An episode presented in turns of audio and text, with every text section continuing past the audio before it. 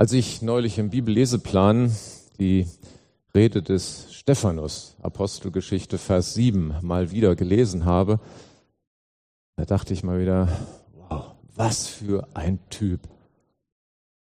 Er bekommt vom Hohenpriester das Wort erteilt und legt los. Ganz zahm und freundlich. Meine Brüder, Väter unseres Volkes, hört mich an.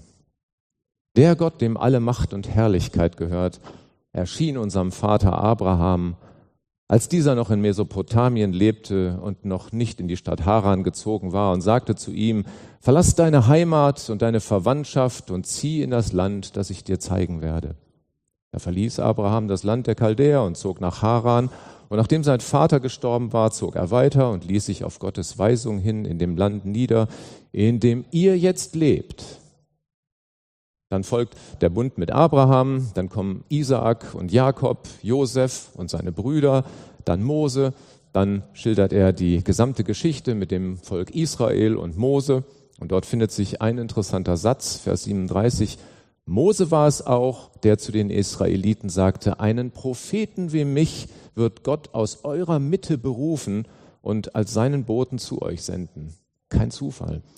Es geht weiter mit den Geboten, Worte, die zum Leben führen, nennt, ähm, nennt äh, Stephanus die. Dann geht es mit dem goldenen Kalb weiter, dann mit David. Und schließlich, ab Vers 47, Apostelgeschichte Vers 7, und sein Sohn Salomo war es dann, der Gott tatsächlich ein Haus baute. Aber wohnt denn der Höchste in einem Haus, das von Menschenhand erbaut ist? Niemals. Beim Propheten Jesaja heißt es, der Himmel ist mein Thron und die Erde ist mein Fußschemel. Was für ein Haus wollt ihr mir da bauen? sagt der Herr. Und wo wollt ihr einen Ort finden, an dem ich wohnen könnte? Hat meine Hand nicht das ganze Weltall erschaffen? Aber ihr lasst euch ja nicht belehren, fuhr Stephanus fort. Unbeschnitten seid ihr, unbeschnitten an eurem Herzen und taub für Gottes Reden.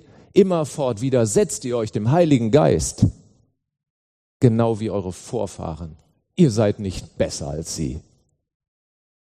Gab es je einen Propheten, den eure Vorfahren nicht verfolgt haben?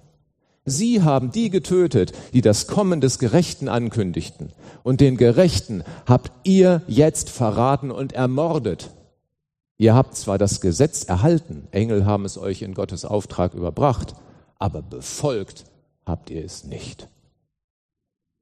Mann, hat er denen das gezeigt. Endlich mal jemand, der den Mund aufmacht und die Wahrheit sagt. Ach, tut das gut. Szenenwechsel. Hashtag alles dicht machen.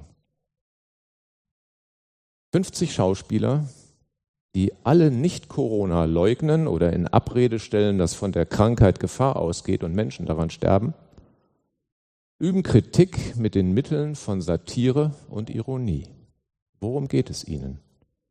Es geht nicht um Viren, um Zahlen oder um Kurven, sondern es geht um die Art, wie Bürger und Staat interagieren, um die Frage, in was für einer Gesellschaft wir leben wollen.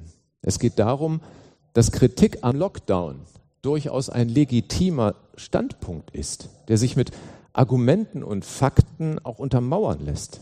Und es geht um den Blick auf die Schäden, die Corona-Maßnahmen auf vielerlei Art auch anrichten. Es geht ihnen einzig und allein um die Corona-Politik, ihre Kommunikation und den öffentlichen Diskurs, der gerade geführt wird. Oder auch nicht. Und genau dies nehmen sie mit ihrer Satire und ihrer Ironie aufs Korn.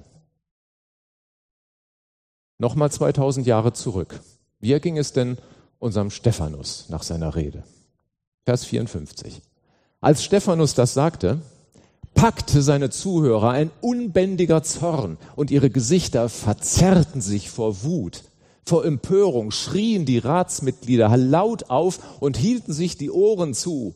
Alle miteinander stürzten sich auf ihn und schleppten ihn vor die Stadt, um ihn zu steinigen. Schluss aus, Stephanus mundtot machen, steinigen, Ruhe aus, vorbei. Hashtag alles dicht machen. Die Reaktion. Liefers und Volkerts raus aus dem Tatort. Ewiges Verbot. Nazis, Rechtsradikale. Teeren und Federn findet man im Internet. Mundtot machen, Ruhe. Shitstorm sollte eigentlich der Untertitel meiner Predigt werden.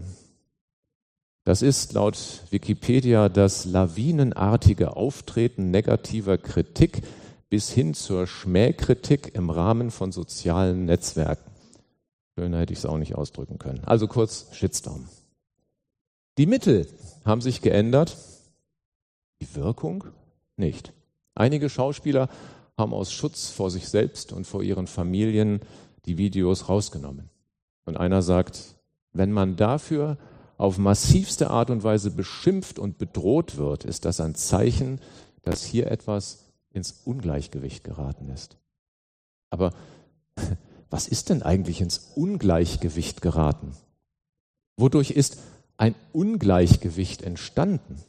Ein Gleichgewicht bedeutet ja, dass zwei Dinge gegeneinander abgewogen werden. Was liegt denn auf diesen Waagschalen? Ganz einfach. Zwei unterschiedliche Meinungen. Auf der einen Waagschale liegen die Mainstream-Meinungen, also die, die die Masse hat. Die darfst du ruhig haben. Da klatscht jeder Beifall, alle sind zufrieden. Wirklich alle? Eine andere Meinung zu haben erfordert heute Mut weil die Mainstream-Meinungen oftmals aggressiv als Wahrheit verkauft werden. Kaum jemand ist mehr wirklich interessiert daran, einen ernsthaften Diskurs zu führen, um aus Meinungen eine gemeinsame Wahrheit herauszudiskutieren, sondern es gibt ein richtig und ein falsch. Und wehe, du bist falsch. Und so wird die Waagschale der anderen Meinungen immer leichter weil sich kaum noch jemand traut, wenn man dafür beschimpft und gedroht wird. Und so ist in unseren Zeiten möglicherweise wirklich etwas ins Ungleichgewicht geraten. Ich habe auf folgende Fragen eine Antwort gesucht. Wie führen wir die absolut notwendigen Diskussionen zur Wahrheitsfindung, wenn bloß Meinungen verbreitet werden? Wie gehen wir mit der Wahrheit um und wie verhalten wir uns im Umgang miteinander? Und fündig geworden bin ich dabei im zweiten Korintherbrief, in den ich euch mitnehmen möchte und wo wir gerade als Vorgeschmack von Sabine schon die Lesung gehört haben.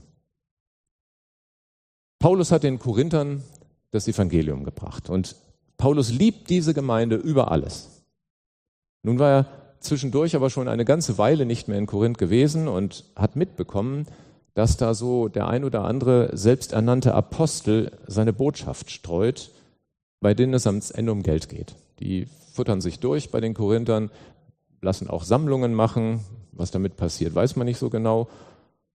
Und hierzu nutzen diese Leute offenbar ihre eigene Rhetorik und ihre eigenen Botschaften, bei denen jeder so voll sofort, jawohl, so ist es, sagt. 2. Korinther 11, Vers 4. Wenn nämlich jemand kommt und euch einen anderen Jesus verkündet als den, den wir verkündet haben, dann lasst ihr euch das nur allzu gern gefallen. Ihr findet nichts dabei, euch einen anderen, einem anderen Geist zu öffnen als dem, den ihr durch uns bekommen habt, oder ein anderes Evangelium anzunehmen als das, das ihr von uns angenommen habt. Offensichtlich haben also die Korinther diesen Leuten einfach so geglaubt. Wie das? Paulus war doch ziemlich bekannt und er hatte auch einen guten Ruf und einen guten Namen. Na klar, genau wie in der heutigen Politik. Wollen doch mal sehen, was wir in diesem Paulus kritisieren können und wo wir den Korinthern Zweifel einflößen können. Was finden wir dazu? Was werfen sie ihm vor? 2. Korinther 10, Vers, äh, ja, 10, Vers 1. Angeblich verhalte ich mich unterwürfig, solange ich persönlich bei euch bin, doch aus der Ferne gebe ich mich stark und selbstbewusst. Und Vers 10, seine Briefe sind gewichtig und eindrucksvoll, aber wenn er in eigener Person vor einem steht, ist er ein Schwächling. Und über seine rhetorischen Fähigkeiten, da kann man nur den Kopf schütteln. Also erstmal Meinungen verbreiten, egal ob wahr oder nicht. So einem Schwächling glaubt ihr. Ich weiß nicht, ob das schon ein erster Shitstorm war, aber wichtig ist, was jetzt passiert. Ihr lasst euch das nur allzu gern gefallen. Ihr findet nichts dabei, euch einem anderen Geist zu öffnen. Heißt ja, liebe Korinther, ihr habt den Heiligen Geist empfangen, das Evangelium gehört und angenommen. Und jetzt kommen irgendwelche Leute, erzählen euch etwas völlig anderes und ihr nehmt das einfach an? Ihr lieben Korinther, so geht das nicht. Ich lasse nicht zu, dass ihr eure Rettung aufs Spiel setzt. Ihr wart auf dem richtigen Weg und auf den will ich euch zurückbringen. Und dann ruft er zum Sturm auf die falschen Apostel auf, tötet sie, macht sie mundtot. Nee, tut er nicht. Paulus macht nicht mundtot, sondern er lebt mit jeder Faser das, was Jesus in ihm ausgelöst hat, als Jesus ihm persönlich begegnet ist. Hier, wo falsche Meinungen verbreitet werden, wo es um Wahrheitsfindung geht, lebt Paulus das Wesen des Glaubens, das seine Haltung, sein Tun, sein Handeln und auch sein Reden prägt. Und ich sehe sechs Punkte in den folgenden Versen, die ich von Paulus lernen möchte. Das erste ist die Differenzierung von Wissen und Meinung. 2. Korinther Kapitel 11, Verse 5 und 6. Dabei bin ich überzeugt, dass ich mich in keiner Beziehung vor diesen Superaposteln verstecken muss. Mag sein, dass es mir an rhetorischen Fähigkeiten fehlt. An Erkenntnis fehlt es mir ganz sicher nicht. Das haben wir im Umgang mit euch bei jeder Gelegenheit und in jeder Hinsicht bewiesen. Erkenntnis? Hier steht im Griechischen das Wort Gnosis. Und das ist nicht die gewonnene Erfahrung im Sinne der Erkenntnis, die ich sammle, wenn ich meinetwegen im kalten Winter rausgehe ohne Jacke, mich erkälte und dann weiß, aha, ich mache jetzt die Erfahrung, habe die Erkenntnis, wenn es draußen kalt ist, sollte ich eine Jacke anziehen. Das ist es nicht. Gnosis ist der Besitz eines Wissens, aus dem ich anderen mitteilen kann. Denn bei der Jacke kann ein anderer ja sagen, ähm, ich habe dann ganz andere Erfahrungen gemacht. Ich gehe mit dem T-Shirt nach draußen, wenn es kalt ist, macht mir gar nichts, ich erkälte mich nicht. Das ist etwas, wo ich auch eine Meinung drüber haben kann. Aber beispielsweise, dass eine Kompassnadel nach Norden zeigt, also immer Nord-Süd, das ist erworbenes Wissen. Da mache ich nicht die Erfahrung, sondern das ist erworbenes Wissen und da gibt es nichts zu diskutieren. Das ist hier ganz wichtig. Denn diese Erkenntnis, von der Paulus sagt, an Erkenntnis fehlt es mir nicht, diese Erkenntnis, die hat mit Meinung nichts zu tun, sondern es ist das christliche Wissen um Gott und Christus, was Paulus hat. Und das ist nicht diskutabel für ihn. Wenn Paulus sagt, an Erkenntnis fehlt es mir ganz sicher nicht, dann heißt das, ich lasse mir die Kompetenz, die, das Wissen um das Evangelium nicht absprechen. Ich lasse mir nicht erzählen, dass die Kompassnadel Ost-West zeigt. Paulus sieht, dass die Superapostel, wie er sie nennt, ihre eigenen Interpretationen verbreiten. So wie heutzutage Verschwörungstheorien. Im Prinzip sagt Paulus, die können verbreiten, was sie wollen. Und ihr könnt das gerne diskutieren, da spricht nichts dagegen. Aber wenn die versuchen, euer Wissen über Jesus zu verdrehen, dann lasst das nicht zu. Paulus verbreitet eben nicht Meinungen oder nur allein gesammelte Erfahrungen, sondern das Wissen über das Evangelium. Hat das was mit Wissenschaft zu tun? Ich nehme auf jeden Fall in Sachen Shitstorm für mich als ersten Punkt mit. Ich soll zwischen Wissen und Meinungen trennen. Ein zweiter Punkt. Kapitel 11, Vers 13. In Wirklichkeit sind diese Leute nämlich falsche Apostel, Betrüger, die sich verstellen und auftreten, als wären sie Apostel von Christus. Das allerdings ist kein Wunder, denn der Satan selbst tarnt sich als Engel des Lichts. Warum sollte es dann etwas Außergewöhnliches sein, wenn auch seine Diener sich verstellen und so auftreten, als würden sie im Dienst der Gerechtigkeit stehen. Doch am Ende wird es ihnen so ergehen, wie sie es mit ihren Taten verdient haben. Und genau deshalb ruft Paulus nicht zum Shitstorm auf. Genau deshalb ruft er nicht zum Hass und Mord auf, weil er sich keine Gedanken über deren Zukunft machen muss. Denn er weiß, dass Jesus selbst es richten wird. Am Ende wird es ihnen so ergehen, wie sie es mit ihren Taten verdient haben. Also meine zweite Erkenntnis, das Richten, das kann ich getrost Gott überlassen. Ich muss über niemanden herfallen, und das zum Thema Umgang miteinander. Drittens. Kapitel 12, Vers 19. Ihr meint wohl schon die ganze Zeit, wir wollen uns durch diesen Brief vor euch nur verteidigen. Ganz und gar nicht. Denn als Menschen, die zu Christus gehören, sind wir allein Gott verantwortlich.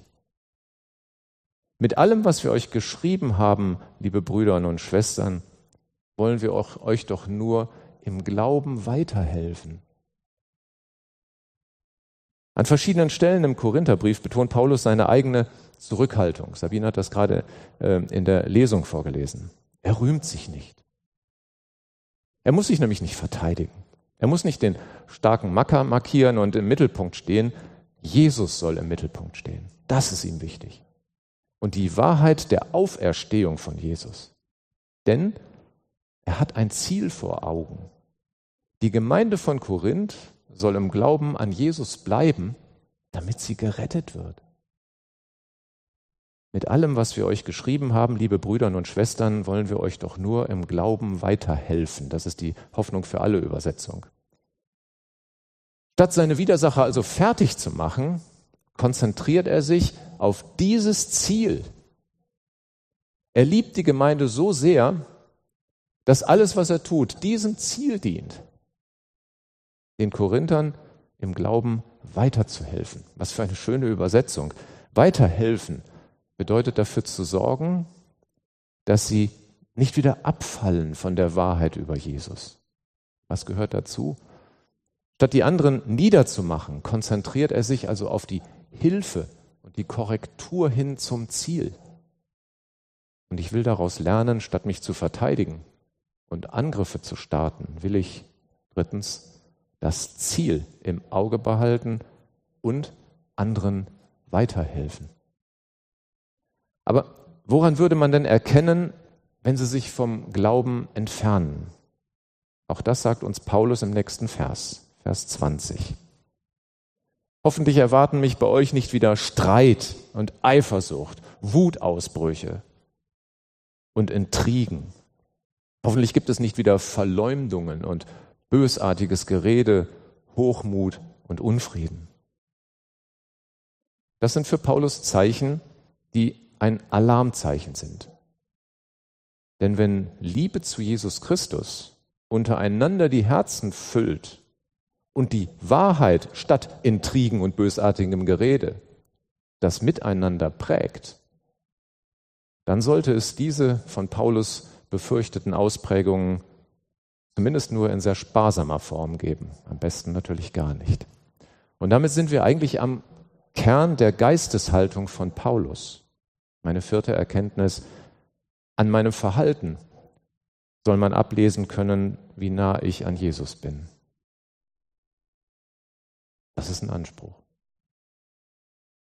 Darf ich sowas eigentlich laut sagen? Ich muss als Geschäftsführer eines Wirtschaftsunternehmens manchmal Entscheidungen treffen, die nicht jeder gut findet. Die hängen manchmal auch mit Personal zusammen. Und nun stehe ich hier und predige Wahrheit und Liebe. Wahrheit okay. Aber wenn es unangenehm ist, wenn ich jemandem eine persönliche negative Nachricht übergeben muss, wird der andere dann Liebe empfinden, wie ich ihm begegne? Ich kann mir das nicht vorstellen. Und diese Spannung die jeder von uns sicher in seinem persönlichen Bereich in irgendeiner Form kennt, die müssen wir dann ein Stück weit auch aushalten. Dann kommt aber in 2. Korinther 13 ein Vers, der mir ehrlich gesagt überhaupt nicht in den Kram passt. Und ich wusste auch gar nicht, wie ich damit umgehen sollte. Nämlich Der Vers 2b, Kapitel 13, Vers 2b. Wenn ich wieder bei euch bin, dann hat meine Nachsicht ein Ende. Also doch. So friedlich ist Paulus also doch nicht. Interessanterweise wird es diesmal etwas leichter verständlich, wenn wir die Luther-Übersetzung nehmen. Dort steht nämlich, wenn ich abermals komme, dann will ich niemanden schonen. Worin will er denn niemanden schonen?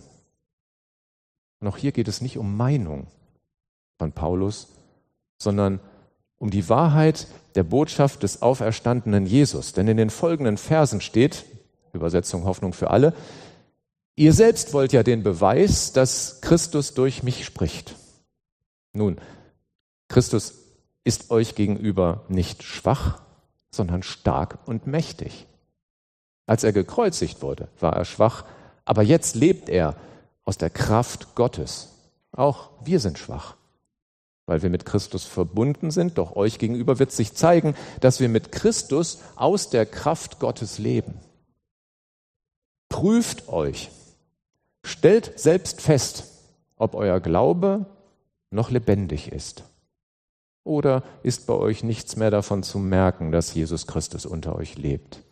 Dann allerdings hättet ihr diese Prüfung nicht bestanden. Dieser Prüfung sollen sich alle Gemeindemitglieder unterziehen. Und darum geht es ihm. Darin will Paulus niemanden schonen. Und darin hat auch seine Nachsicht ein Ende. Prüft euch. Stellt selbst fest, ob euer Glaube noch lebendig ist, sagt Paulus. Ist das nicht eine tolle Aufforderung? Ist mein Glaube noch lebendig? Aber schweife ich jetzt nicht eigentlich vom Thema ab? Nein, Jesus ist die Wahrheit und das Leben.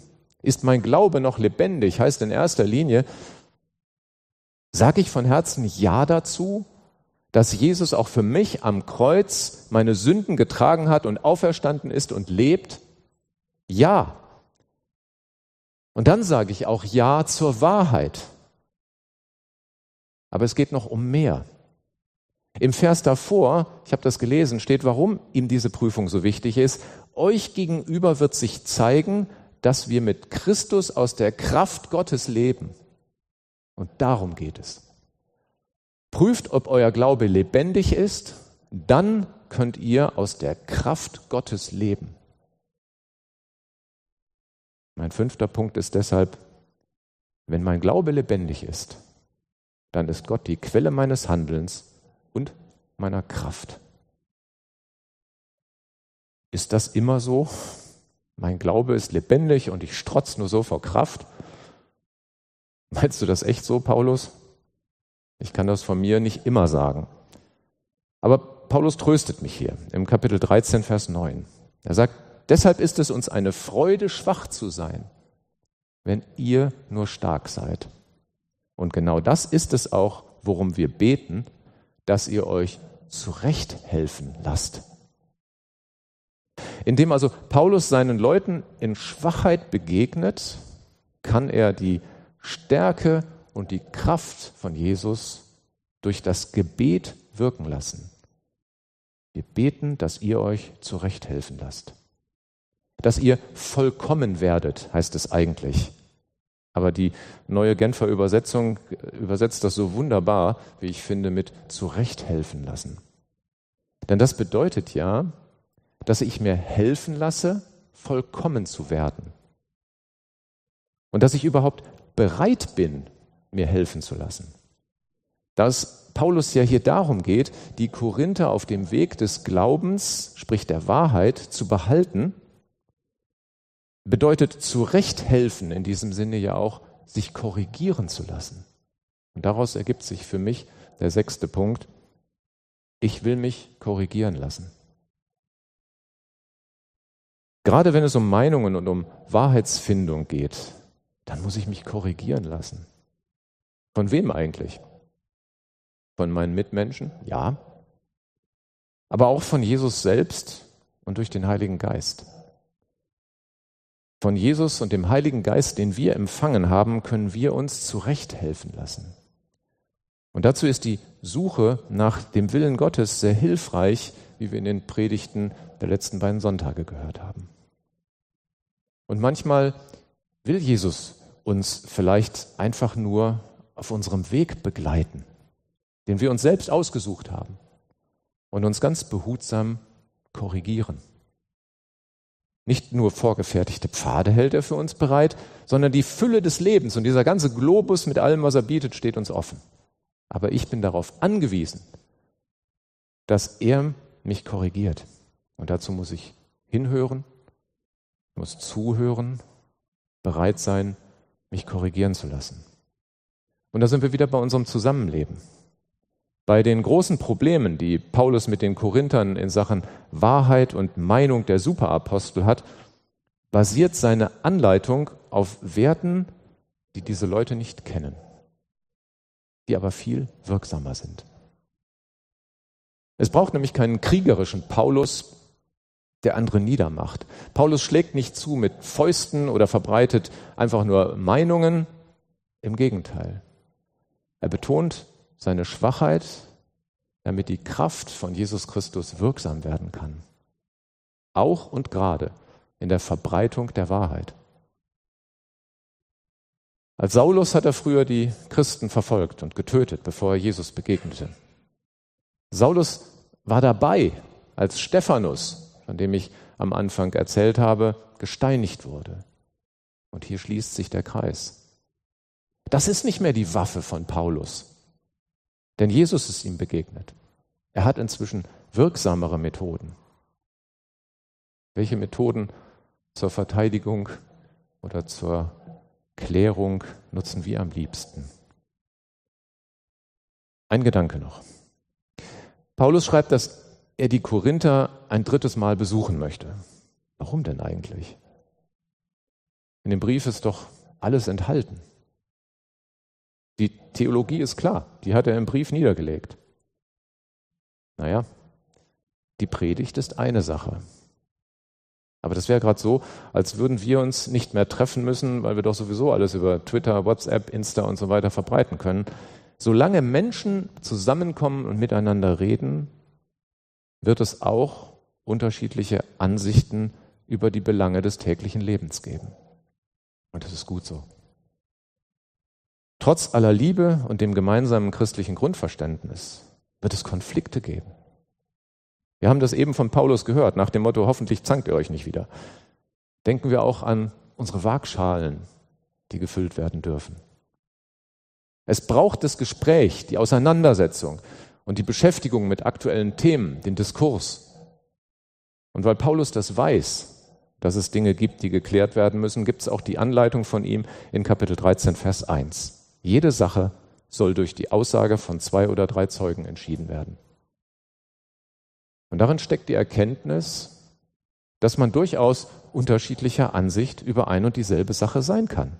Sonst bräuchte es ja keine Zeugen. Unter der Voraussetzung, dass es keine falschen Zeugen sind, denn sonst wäre die ganze Sache ja Unsinn, soll jede Sache nur entschieden werden, wenn zwei oder drei Zeugen gehört sind. Was ist die Voraussetzung? Zuhören, ausreden lassen, auch wenn man anderer Meinung ist. Sonst ist nämlich die von Paulus gesetzte Regel gar nicht umsetzbar. Wir können auch Parteien, die uns nicht passen, niederschreien mundtot machen. Aber wir leben in einer Demokratie. Wollen wir von Paulus lernen? Wenn ich sehe, dass die Mainstream-Meinungen, die dann oft zu Shitstorms führen, oftmals ganz simpel herbeigeleitete Botschaften sind, die einfachen Logiken folgen, auch wenn sie falsch sind, ich nenne das immer die Jawohl, so ist es Logiken, dann ärgert mich das auch. Wir sollten uns fragen, maßt sich dabei jemand an, eine Weisheit in den Raum zu stellen, die keinen Widerspruch duldet? Gibt es überhaupt eine echte Diskussion darüber? Mit unterschiedlichen Zeugen, um im Jargon von Paulus zu bleiben? Dürfen in der Diskussion über diese verbreiteten Weisheiten beide Waagschalen gleichermaßen gefüllt werden? Wird Widerspruch geduldet? Lasst uns in die Diskussion gehen. Führen wir den Diskurs. Und denken wir dabei an den Maßstab von Paulus. Erstens, basiert es auf Wissen? Zweitens, Gott richtet. Ich muss über niemanden herfallen. Drittens, kann ich anderen weiterhelfen? Viertens, mein Verhalten soll meine Nähe zu Jesus widerspiegeln. Fünftens, Gott ist die Quelle meines Handelns und meiner Kraft. Und sechstens, auch ich will mich korrigieren lassen. In 2. Korinther 13, Vers 8 sagt Paulus, Schließlich können wir niemals etwas gegen die Wahrheit tun. Wir können immer nur für die Wahrheit eintreten. Und genau diese Wahrheit verteidigt Paulus, nämlich, dass Gott die Erde erschaffen hat und dass er die Welt so sehr liebt, dass er seinen Sohn gesandt hat, hat um unsere Sünden zu tilgen. Diese Wahrheit, Jesus, vertritt er friedlich. Wenn jemand aber keine Skrupel hat, andere zu beschimpfen, zu bedrohen und niederzumachen, dann fehlt ihm vielleicht der Maßstab. Vielleicht kannst du hier oder da Korrektur, Rückmeldung und Feedback anbieten. Nur sollten wir niemals so überheblich sein, alles besser zu wissen. Davor sollten wir uns schützen und hüten. Aber hüten wir uns auch, irgendwelchen Weisheiten hinterherzulaufen von Leuten, die uns einreden wollen, die Endzeit sei gekommen, weil wir uns impfen lassen. Hier würde Paulus bei seinen zwei oder drei Zeugen sicherlich auch einen Wissenschaftler zu Wort kommen lassen. Aber wir dürfen die Wahrheit vertreten, für die es bis heute unzählige Zeugen gibt, auch unter uns. Nämlich, dass Jesus lebt. Und dieser Jesus will Gemeinschaft mit uns haben, so wie wir sie jetzt gleich im Abendmahl miteinander feiern werden. Ich möchte schließen mit einem der letzten Verse aus 2. Korinther Kapitel 13, Vers 11. Damit komme ich zum Schluss, liebe Geschwister. Freut euch Lasst euch zurechthelfen. Nehmt euch meine mahnenden Worte zu Herzen, richtet euch ganz auf das gemeinsame Ziel aus und lebt in Frieden miteinander. Dann wird der Gott der Liebe und des Friedens mit euch sein. Dem habe ich nichts mehr hinzuzufügen. Amen.